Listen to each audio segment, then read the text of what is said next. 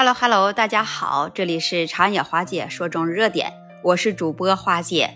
现在就生活在日本，有自己家家族的中华料理店，每天都会来分享一些国内外的热点，再聊一聊身边发生的事。是因为工作的原因，每天都会接触很多喝酒的客人，有喜欢喝酒的，有一些是为了应酬陪喝酒的。那我们今天就来聊一聊这酒。说真正的酒文化，你知道是什么样吗？酒这种液体，那可以说是贯穿了中国历史古今。久远到什么程度呢？说可以久远到中国汉字成熟之前，它就已经存在了。几千年来，它渗透到了人们生活的方方面面，包括饮食、医疗、人文、艺术等等。自然而然，它就形成了一种酒文化，已经深入到了中国人的血脉深处，影响深远。在古代，说真正的酒文化，它是一种雅趣，与现代的酒桌文化中的野蛮劲儿相比，那完全是两回事儿。据了解，说古人喝酒，他推崇的不是喝醉、烂醉，往往都是微醺的意境。就像常说的诗仙李白斗酒诗百篇。是对他来说，这酒只是用来助兴的，喝到微醺，能借着酒意来抒发感情，这才留下了就像人生得意须尽欢，莫使金樽空对月，举杯邀明月，对影成三人。这样无数有关于这酒的不朽诗句，在中国古代的酒局中，大多都是讲究以文会友，以酒助兴，这酒也就成了美好而浪漫的载体了。我们大家也都记得，就像欧阳修他在《醉翁亭记》中，他也是这样写到的：“醉翁之意不在酒，在乎山水之间也。”在这些诗句当中，你同样可以看得出来，这酒它不是用来喝醉的，而是用来欣赏这山水之美的。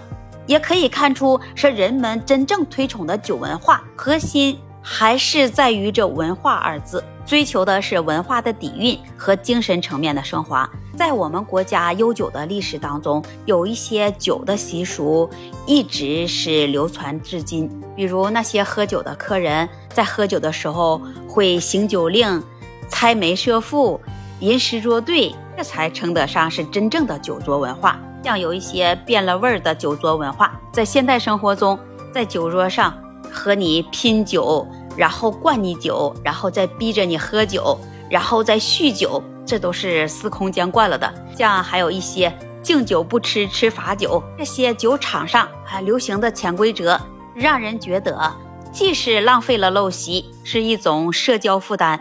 最害人的还有那些劝酒话呢，呃，说适度喝点酒吧，呃，它有益健康，多喝一些酒还能软化血管。这些论断，这不也都被证明了吗？它就是些误解。曾经的酒文化有曲水流觞的高雅。而现在的所谓的酒桌文化，它更多的就是逼人喝酒的傲慢。这样的酒局上呢，那对于这些被迫喝酒的人来说，无疑就是一场长达几个小时折磨身心的酷刑。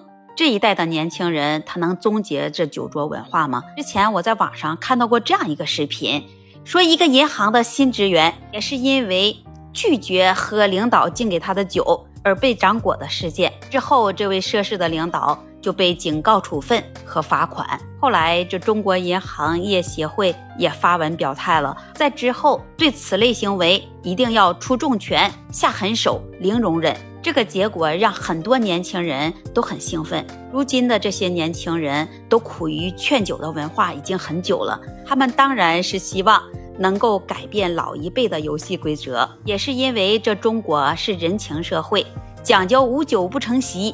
这酒呢？就常常成为了活跃气氛、拉近距离、促进感情的催化剂。酒桌它本身也可以是欢悦的，但是当里面又如果携带了权力和地位不平等的基因后，这个酒喝与不喝成了一种服从性的测试和一种诚意的测试。如果我们想一想，那就感觉啊，人们也许厌恶的不是酒，他厌恶的正是在这酒桌的文化当中。不对等的话语权下的屈服、压制和剥削，随着九零后、九五后逐渐成为职场上的中坚力量，让人感到很厌恶的酒桌文化，或许在之后能得到改善。毕竟生长于经济富足时代的年轻一代，尤其是九零后，他们已经不再愿意让自己能成为在酒桌上被迫社交的工具人。在陋习面前，也许并不是每个年轻人都有选择的资格。那么，华姐说到这里了，你对这酒桌文化有什么看法呢？欢迎在评论区留言跟华姐互动，也期待您的关注和订阅。也欢迎每天早上七点到九点光临华姐的直播间，我们一起聊。这期节目就跟你分享到这里了，我们下期节目再见。